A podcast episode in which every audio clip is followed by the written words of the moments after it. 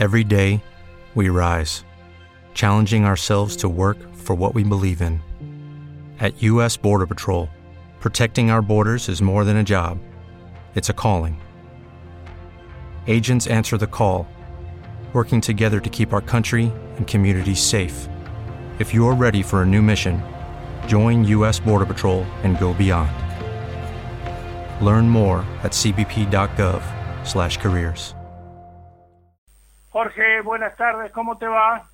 Buenas tardes, Ignacio. Saludo a la audiencia. ¿Cómo andan? Bien, ¿cómo está el tiempo allá en Córdoba capital? Y hace calor, está semi-nublado, pesado. No, no digo como una vaca en brazo, pero como un ternerito en brazo. Bueno, Pero está pesado. o sea, se, Y bueno, y, y el humor y el humor de los cordobeses no está muy, muy No, no, me imagino que no. tampoco. me imagino que no. Y el tema de los docentes es un tema grave también, ¿no? El tema de los Docentes. Sí, sí, sí, por supuesto. Y bueno, como en todo el país.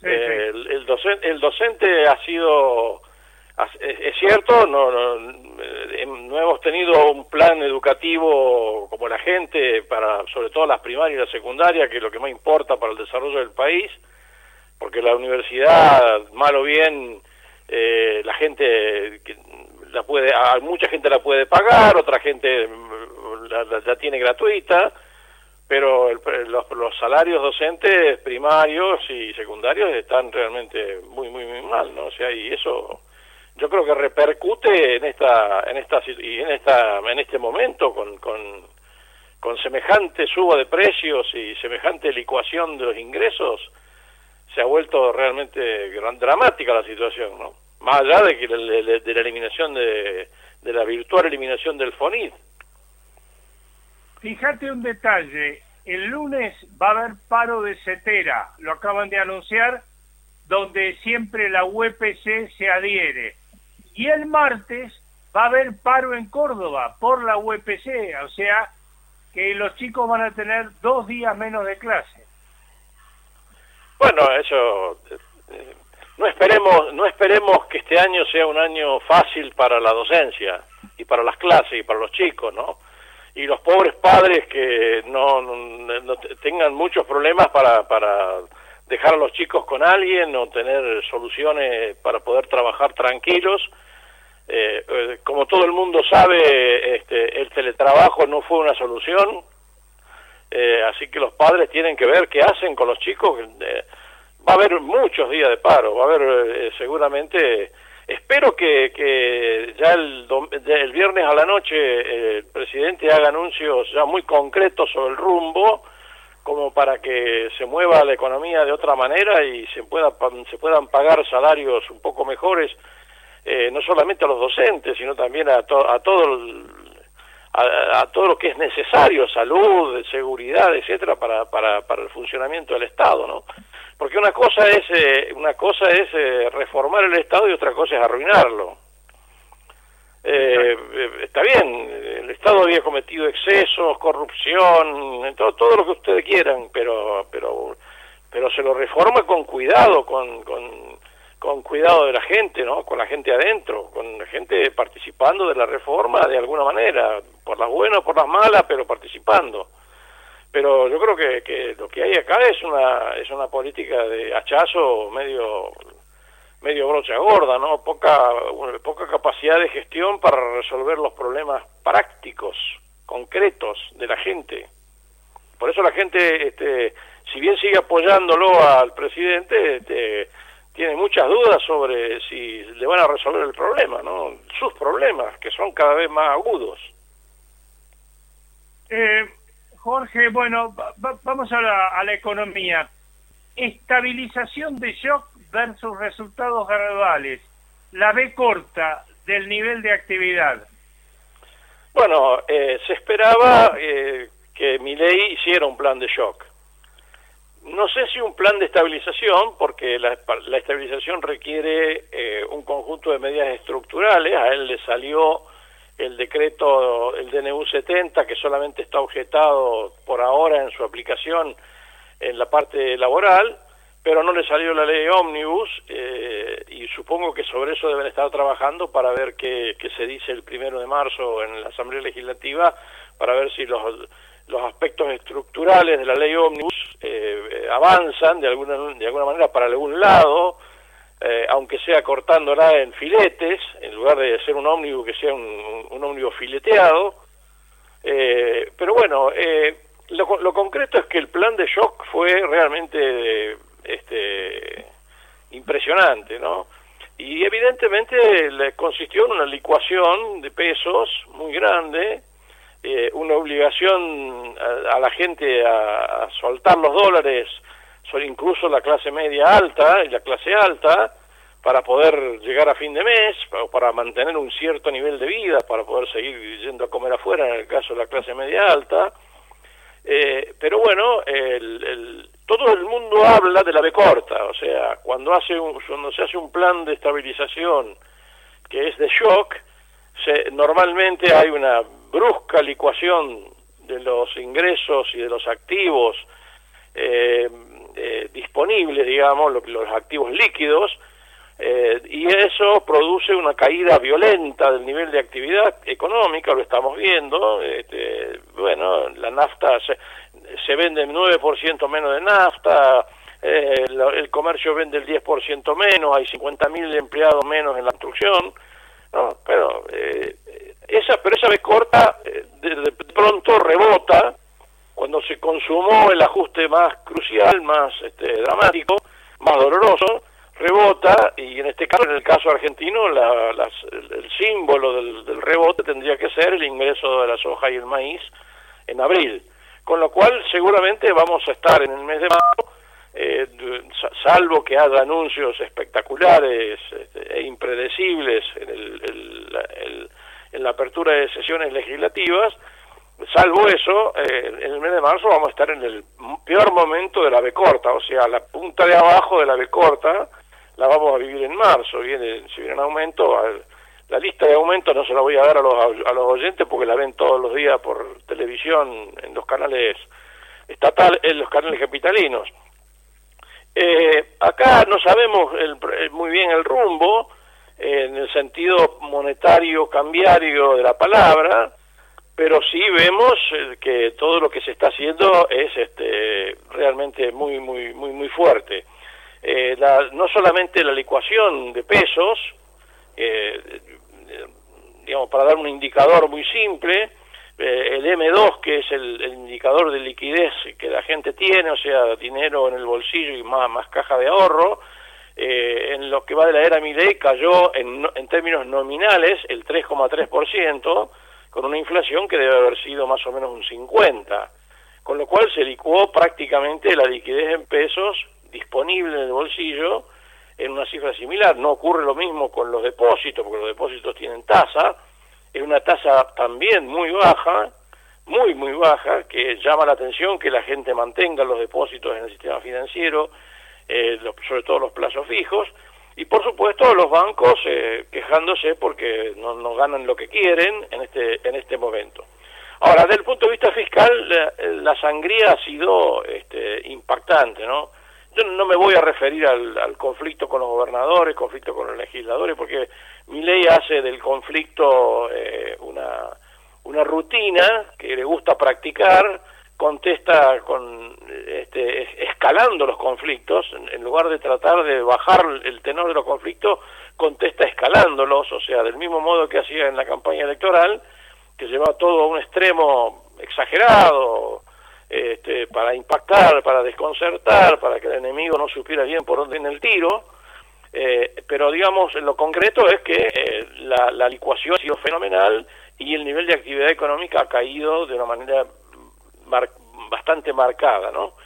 Eh, ¿Cuáles serían las condiciones para que la B corta ocurra, o, sea, que se dé vuelta, que, que, que que llegue a un, a un mínimo en marzo, pongamos, y que después a partir de abril comience a repuntar. Bueno, la primera, como siempre se dijo, fue es el ingreso de la soja. Lamentablemente tenemos, según la Bolsa de Cereales de Buenos Aires, los peores precios de los últimos tres años para las commodities y nosotros exportamos eh, lo que comemos, o sea, vivimos del campo para las exportaciones, eso nos produce una, una, sensación, una sensación de que lo que pensábamos que iba a ser una rápida recuperación al, ingreso de la soja va a ser menor de lo esperado, digamos. Nosotros el año pasado con, en el sector en el sector cereales oleaginosas y derivados, sin incluir economías regionales, perdimos prácticamente 18 mil millones de dólares, este año recuperaríamos 9 mil de esos 18 mil, pero lo mismo este, esperábamos recuperar más. Y ya lo, ya lo vimos en la, en, la, en la columna anterior, que tenemos superávit gemelos, eh, superávit gemelo significa superávit eh, de comercio exterior y superávit fiscal este, primario y secundario, primario y financiero, digamos, para ser más preciso. Así que eh, la, la, economía está yendo como, como mi ley quiere. Mi ley fija la agenda, eh, mi ley cambia los planes de, para los planes de trabajar, eh, recorta donde quiere recortar, los gobernadores patalean, los diputados patalean, todo el mundo patalea, todo el mundo se siente que pierde plata, que no gana guita, los taxistas acá en Córdoba hacen huelga porque evidentemente la gente no toma taxi, que, que va a tomar taxi si lo que apenas le alcanza para comprarse las zapatillas para ir caminando. Entonces, esa es, esa es la verdadera realidad. La condición del, del rebote es que entre, las, que entre las hojas. Segunda condición, muy importante, es que se fije el rumbo monetario, ¿no? Hacia dónde vamos. Que eso yo creo que mi ley podría algo decir el primero de, de marzo, ¿no? Si vamos a quedarnos en una economía bimonetaria con pesos, bueno, este, eh, ah, el gobierno sigue refinanciando títulos públicos en, eh, con cláusula SER en pesos y le da y le está dando a los bancos títulos públicos con cláusulas en pesos y hace canjes de deuda con los organismos públicos que tienen los títulos públicos en pesos, con lo cual da la, da la sensación de que no vamos a una dolarización, por lo menos por ahora. Vino la señora Gita Gopinath del Fondo Monetario Internacional, la número dos, y dijo que el fondo no necesariamente avala la dolarización, que es un, que no es, no es una política que, que, a ella le guste, y el señor Blinken, el secretario de Estado norteamericano, que también estuvo la semana pasada, dijo que la dolarización es un problema de la Argentina, con lavándose las manos. Obviamente él no es el secretario del Tesoro, él tendría que dar su opinión la señora Janet Yellen, la secretaria del Tesoro, y no... Bueno, pero eso, eso son dos... son eh, lo importante es el rumbo, ¿no? O sea, que sepamos para, para qué lado vamos para posicionarnos en activos.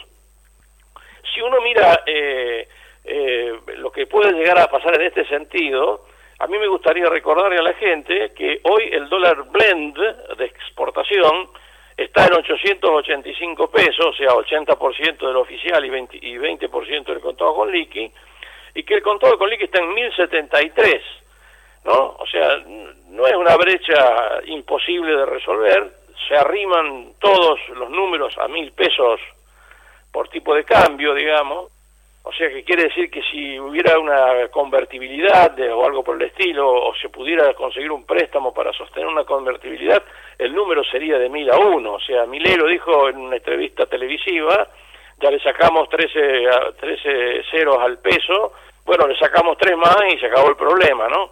Eh, un, poco como insinuando eh, que, uno de los rumbos posibles. Pero él dice, por otro lado, que va a la dolarización, con lo cual estimula a que la gente quiera todavía este, tener, eh, tener compra de dólares. En ese sentido, yo diría lo siguiente. hay una estadística que demuestra que en el mes de diciembre, del Banco Central, por supuesto, ¿no? 197 mil personas eh, eh, eh, vendieron dólares y en el mes de, el mes de diciembre, digo bien, 197 mil vendieron y en el mes de enero 198 mil vendieron, pero la diferencia está en que en diciembre compraron 396 mil personas y en el mes de enero compraron 138 mil personas. O sea, no hay una señal clara a favor de la dolarización. O sea, porque si no, no, lo que al principio parecía que íbamos inevitablemente hacia eso, ese plan no se concretó y todo parece indicar que Caputo, el ministro de Economía, no piensa como Carlos Rodríguez ni como el señor Ocampo, que eran los otros dos candidatos a, manejar la economía, eh, y que vamos a una economía de bimonetariedad o de competencia de monedas, etcétera. Pero sería importante que lo más pronto posible, de, para, sobre todo para evitar la incertidumbre, para no confundir a los portafolios, eh, porque cuanto más rápido se acomoden los portafolios, ¿qué quiere decir portafolio? ¿Cuánto tengo de cada cosa? Eso quiere decir portafolio. Cuanto más rápido se acomoden los portafolios, más rápido va a rebotar la economía. Eso es, eso es evidente. Si, si yo estoy en el, con el portafolio equivocado y pierdo plata, no, no puedo hacer rebotar la economía si yo estoy con el portafolio correcto que impulsa el gobierno y la política económica, puedo ayudar al rebote de la economía. ¿no? O sea, que es, lo, mismo que decir si yo vendo forward este, maíz y vendo con precio hecho porque estoy eh, porque estoy convencido de que de que no va a haber una gran devaluación ni, ni va a haber dolarizaciones etcétera y otra cosa es que si vendo a fijar y me siento a esperar a ver qué pasa entonces participo mucho menos del rebote de la economía, porque mientras yo le entrego el maíz al acopiador y no lo cobro, no estoy participando del rebote de la economía, porque cuando yo lo cobre voy a participar de la compra de semillas, la compra de fertilizante, la compra de nafta, de, gasoil, etcétera, etcétera. Que, eso, entonces es muy importante que además del altísimo nivel de conflicto, eh, se, sepa ah, cuál es verdaderamente el rumbo monetario cambiario lo más pronto posible para que la gente adecue sus portafolios y tome bien sus decisiones. Estamos hablando de los que tienen con qué tomar sus decisiones financieras, ¿no? Por supuesto que no, es que me quiera olvidar de los jubilados, de los cuentapropistas, de los de los de la obrero de la construcción que ha perdido su empleo, de los eh, pero la verdad es que eh, la, eh, además del ajuste fiscal que hay que prolijarlo y hacerlo un poco más eh, razonable para que no se arruine el Estado, porque una cosa es un Estado que no existe y otra cosa es un Estado que existe y no funciona. ¿Por qué? Porque las expectativas son distintas en ambos casos. Si yo sé que este, no va a haber INADI, no me voy a ir a, a quejar a nadie por la discriminación, pero si yo sé que hay un INADI y voy y me quejo, espero que me den una respuesta, que son dos situaciones completamente diferentes. Y con la economía pasa exactamente lo mismo, o sea, hay que, hay que saber distinguir para dónde vamos, y ese para dónde vamos es, eh, es muy difícil de distinguir en un momento de altísima conflictividad y con, y con un presidente que disfruta de escalar el conflicto, llevarlo para más arriba porque esa es la fórmula para mantener desconcertado a los, eh, a los, a los contrincantes, a los eventuales adversarios y tratar de imponer sus, sus medidas. Hoy hubo una reunión donde evidentemente se trató, seguramente, qué se va a hacer con la famosa ley ómnibus.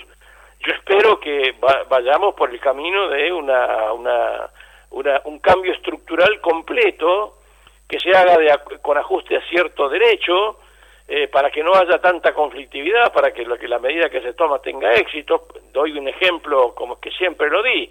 En el, en la ley, en el decreto 70, en el decreto de necesidad de urgencia de mi ley, está la posibilidad de hacer contratos en dólares, pero si alguien si la, las comisiones del Congreso toman el, decreto, todos los contratos en dólares vuelven a foja cero, o sea, vuelven a, a la situación anterior que era una incertidumbre absoluta. O sea, por eso es muy importante de saber eh, para dónde vamos en el rumbo monetario cambiario, para en prolijar la, cuestión fiscal eh, y no correr el, y por supuesto ajustarse a derecho, tratar de, ser lo más parecido a, a, una república con división de poderes donde funcionan los tres poderes eh, como corresponde. Y, y, también es muy importante eh, conseguir una, una, una, una, situación con el Fondo Monetario Internacional, con los actores internacionales o con el alineamiento internacional que también dé previsibilidad a las inversiones. Ya tenemos a, a Starlink y Amazon en Argentina, eh, ya, ya, ya hay, o sea, evidentemente hay interés en la Argentina, todo el mundo lo sabe, pero también hay muchas dudas eh, sobre, respecto al, rumbo, ¿no? Y ya lo ha dicho la señora Gita Gopinath, que ha dicho, bueno, este, tengan cuidado con la cuestión social porque eso les puede acercar todo y sería mejor que usen el consenso en lugar de la pelea para, para pero mi ley no es un, no es un hombre de fácil llevar, digamos, ¿no? Jorge, el INDEC no puede medir la inflación, ¿no? No, no la puede medir. Eh, esta, esta inflación es inmedible. Eh, yo lo lamento mucho por los muchachos del INDEC, por el esfuerzo que hagan, eh, pero digamos, en economía hay, hay cosas que uno a veces simplifica diciendo 2 más 2 son 4. Bueno, nosotros tuvimos este, enero contra enero 254% de inflación y también tuvimos 163% de crecimiento de la liquidez primaria que hablábamos recién, o sea, obsérvese la diferencia, 90 puntos, y también tuvimos un crecimiento de la base monetaria de 99%, obsérvese la diferencia, 150 puntos. ¿no? Eh, es evidente de que cuando se producen estos estas maxi devaluaciones, estos rodrigazos, estas expectativas futuras de futuros aumentos, donde la gente remarca por las dudas, donde la gente eh, se produce un, fenómeno donde es muy difícil medir efectivamente las transacciones efectuadas, porque la inflación es la debería reflejar las transac como refleja en cualquier parte del mundo las transacciones verdaderamente efectuadas, o sea el ente el ente estadístico va al al, al McDonald's, al mismo McDonald's eh, y ve cuál es el precio del Big Mac eh, todos los meses y bueno saca cuál es la inflación del Big Mac Acá en Argentina tenemos un tenemos varios problemas, pero entre otros tenemos el siguiente. Primero que el INDEC no entiende al sistema de comercio minorista. El sistema de comercio minorista se caracteriza por el 3x2, el, el, la segunda unidad paga el 50%, eh, entonces, bueno, la misma lata de tomate si está en promoción, no está en promoción. Antes teníamos los precios cuidados, los precios Ahora no tenemos más esas cosas, pero, este, pero lo mismo es muy difícil medir la inflación verdadera del bolsillo, ¿no? Y entonces ahí, uno, uno se pregunta cómo puede ser que habiendo crecido 163% la liquidez secundaria y 160,6% el endeudamiento en tarjeta, ¿cómo es posible que tengamos 254% de inflación? Y usted me dirá, no, lo que pasa en Garamo es que estaban había precios atrasados. Sí, pero los precios atrasados eh, regulados están han crecido al 213%, no, no han crecido al 254%, ¿no? Y la, y la inflación núcleo está en el 275% porque los precios de los alimentos son cualquiera. El otro problema que tenemos es el siguiente. El, el gobierno de Millet decía que no iba a poner impuestos. Y el 13 de, el, sí, el 13 de diciembre, mediante el decreto 28, puso 10 puntos más de impuesto país para las importaciones y para las compras con tarjeta y para todas las compras con el exterior, llevándolo de 7,5 a 17,5%. Bueno, eh, cuando uno importa algo, tiene que pagar el arancel de importación que le corresponde a ese bien, ¿no? Supóngase que usted quiera comprar una lata de tomate afuera o un queso francés, bueno, tiene un arancel, eh, un arancel de importación, como, como, como en cualquier país del mundo. A eso hay que sumarle que le hacen una percepción de IVA, otra percepción de ganancias, le cobran la tasa de estadística sí, y encima le agregan el impuesto país. ¿no? Entonces la economía queda completamente cerrada. Si a eso le suma todavía que no tiene dólares para pagar las importaciones viejas, ¿no? que después vamos a hablar de eso, eh, si a eso le suma que no tiene dólares para pagar las importaciones viejas, entonces todo el mundo dice, como este tipo no me va a pagar, le meto un recargo al precio, entonces la protección que hay para el mercado interno es fenomenal, es fenomenal. Eh, o sea, eh, y, eh, y, eso se vio, por ejemplo, con los precios de higiene y tocador, que es un sector absolutamente concentrado en Argentina, que en el mes de enero todos crecieron al 40% contra una inflación del 20%, o más del 40%, contra una inflación del 20% sectores monopólicos, oligopólicos, duopólicos, como el caso de higiene y tocador, que evidentemente tienen una capacidad de cambiar los precios eh, simplemente con hacer un clic en la, computadora y mandar la lista de precios para todas las cadenas de supermercados que tienen vinculada. Entonces, este, ¿cuál es la, verdadera inflación de la Argentina? ¿La que, la, de, ¿La de lo que yo compro verdaderamente o la de la, la, que, la que mide el pibe del INDEC que va a un supermercado y dice, bueno, lata de tomate pito pito, eh, y, esa lata de tomate del año el mes pasado estaba a 10, hoy está a 11, 10% de inflación.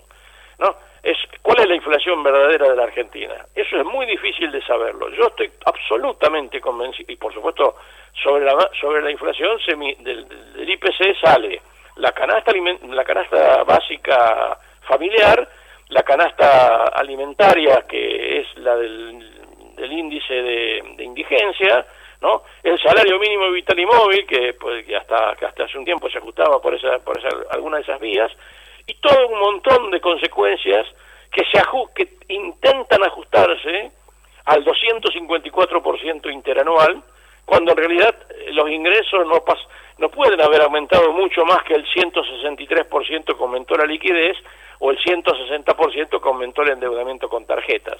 ¿Por qué? Porque si no, porque no lo hubiéramos podido pagar la suma de lo, la suma de lo, de lo que tenemos para gastar los argentinos es, es, 100 puntos inferior a lo que dice el INDEC que es la inflación. Entonces el INDEC, por más que metodológicamente la, metodología se hizo en la, al principio de la era Macri, en ese, en ese entonces la inflación era del 22 o 23% anual, bueno, ahora estamos hablando del 254%. Ya el INDEC no puede más medir inflación y, más aún con los arrastres y con estas subas extraordinarias cuyo impacto es imposible de medir, por ejemplo, como el que vamos a tener ahora el 90% en la, en la luz, en la, electricidad, para este, comercios y, e industrias eh, pequeñas y medianas.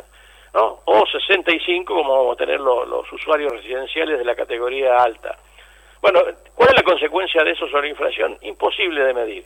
El, INDEC no va a poder jamás medir inflación mientras la inflación no se acomode a una cifra razonable y eh, compatible con una medición que tenga que ver, que, tome en cuenta tanto lo que dice nominalmente el precio de la lata de tomate como lo que paga verdaderamente una persona en la lata de tomate, por una lata de tomate.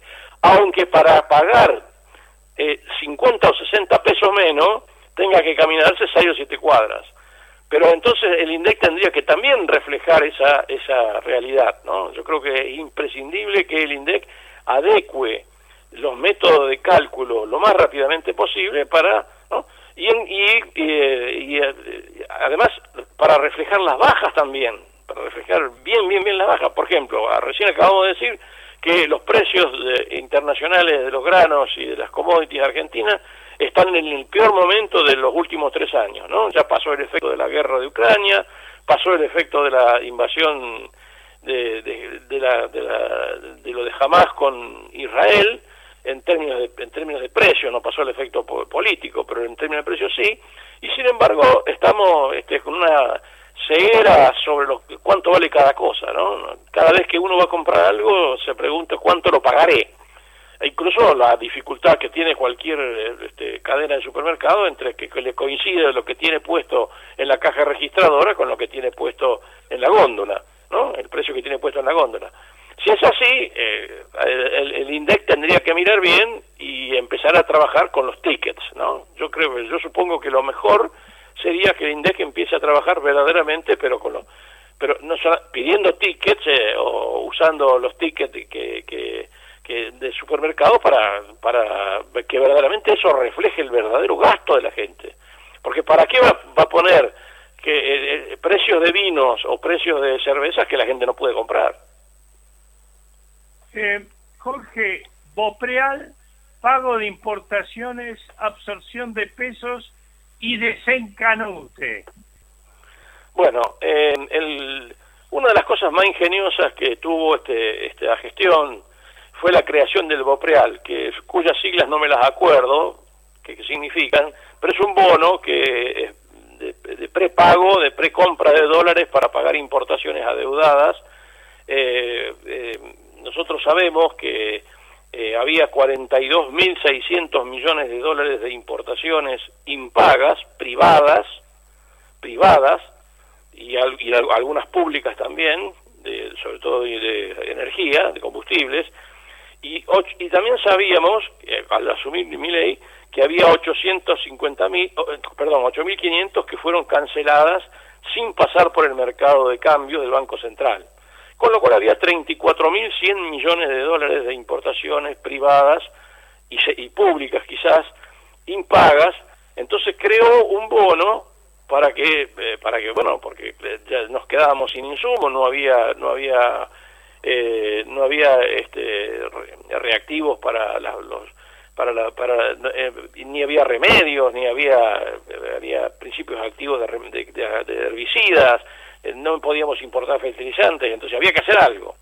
Qué hizo el, el, el, gobierno creó un bono que tiene tres series cuya primera eh, creación era bastante atractiva pero el público no la entendió ¿Qué, ¿En qué consiste, consiste el Real? Usted compra un bono que le da un rendimiento y que lo compra en pesos, le da un rendimiento en pesos eh, y que le permite comprar en el futuro dólares para pagar importaciones. Usted no los ve a los dólares, pero este, entrega al BOPREAL y el Banco Central compra los dólares y paga al, a, quien usted le diga.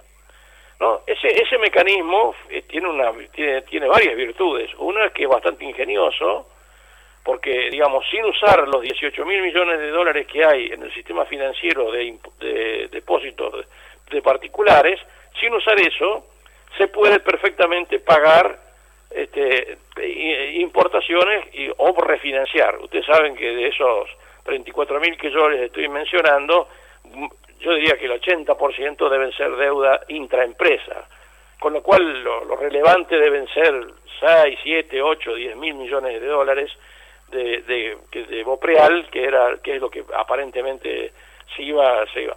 El Bopreal tiene un vencimiento a largo plazo, va hasta el 2026, con lo cual eh, tranquilamente uno puede disfrutar de ese, de ese, de esa, de ese rendimiento que eh, va decreciendo con el tiempo, pero que evidentemente le permite eh, con, pesos hacerse de dólares futuros que le permitirán pagar importaciones adeudadas y con eso se reactiva la...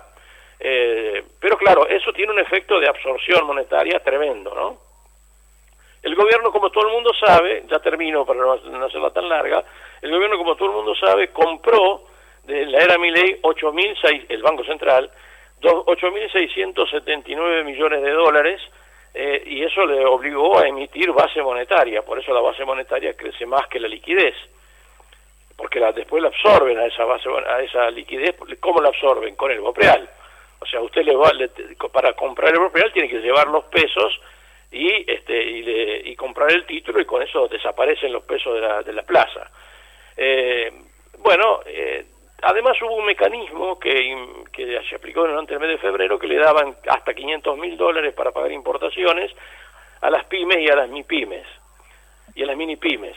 Con lo cual se fue reduciendo la deuda por importaciones y ahora el gobierno está haciendo este, todo lo posible por, eh, por, reducir esa deuda y tratar de que se vuelva se normalice el flujo de importaciones y que ese flujo de importaciones este, venga a la Argentina y no falte no falte el, líquido de contraste para hacerse un estudio radiológico digamos entonces esa es la verdad de la, del, del Bopreal ¿no? Por supuesto que también, como decíamos recién, ha habido fuerte desencanute por otra por otro lado no o sea la gente al, ante la, al entrar en la en el, en, el, punto crítico de la B corta de la recesión o sea una en medio de la hiperrecesión la gente se deshace de los dólares para poder mantener su nivel de vida en el caso de la clase alta o para llegar a fin de mes en el caso de la clase media alta y eso se, se demuestra con la, con la venta de dólares, ¿no? O sea, claramente, en lo que va de, en lo que va de febrero, por ejemplo, el dólar MEP cayó 13% y el dólar contado con liqui cayó 14%. O sea, quienes esperaban que el dólar fuera para arriba se llevaron una sorpresa tamaño baño, porque lo que no hay en la Argentina son pesos. Y no hay pesos porque el gobierno los licuó. y lo licuó en la, manera de que acabo de describir. Eh, así que eh, la, licuación ha sido fenomenal, en pesos ha sido fenomenal, ha obligado a los tenedores de dólares en el que bajo el colchón a vender y eso ha traído como consecuencia que caiga el precio del dólar y que se arrimen todos los valores de los dólares, de los distintos dólares que hay en Argentina, a los mil pesos, digamos, entre 880 que es el de exportación y 1073 que está el contado con liqui. Eso sería la base de la probable eliminación del control de cambio o de una eventual dolarización o de una eventual convertibilidad. Eh, hacia eso vamos. Yo creo que no hay ninguna duda que hacia eso vamos. Por otro lado, el gobierno está canjeando todos los la, deuda del Banco Central que tenía en, el IX eh, y los pases pasivos lo está canjeando por deuda del Tesoro a largo plazo. O sea, nuevamente saca del mercado liquidez en pesos que estaba en poder del Banco Central. Con lo cual, el balance del Banco Central se va haciendo cada vez más raquítico, cada vez más chiquito. Eh, los, tenedores de títulos en pesos o de valores en pesos cada vez tienen menos en términos reales y nos vamos arrimando a ese punto de la B corta que mencionábamos en la primera pregunta, que evidentemente es la que en la que hay que tomar la decisión de para dónde vamos definitivamente, para saber cuál es el portafolio óptimo. Si, si el portafolio óptimo deseado por el gobierno coincide con el portafolio óptimo deseado por los que mueven la economía, que es el 20% de la población, porque el resto responde, bueno, ese, si el portafolio, si los ambos portafolios óptimos coinciden, con cambiar de régimen monetario cambiario no es tan difícil. Si no coinciden, va a ser un problema terrible, porque puede haber corridas para cualquiera de los dos lados. Para el lado de los pesos, que en este momento faltan, y para el lado de los dólares, que en este momento aparentemente sobran. Jorge, como siempre, muchísimas gracias por acompañarnos y nos volvemos a encontrar con vos el miércoles que viene, si Dios quiere. Un abrazo, saludo a la audiencia y perdón por la lata.